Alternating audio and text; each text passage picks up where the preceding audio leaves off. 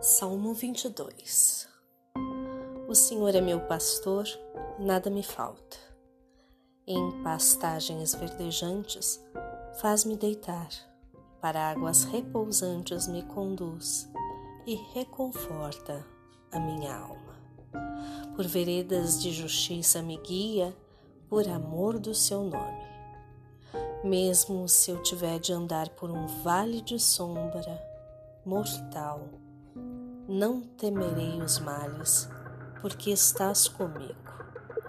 O teu perdão e o teu cajado são eles que me confortam.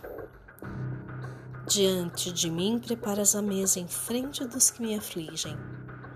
Com óleo me unges a cabeça e meu cálice transborda.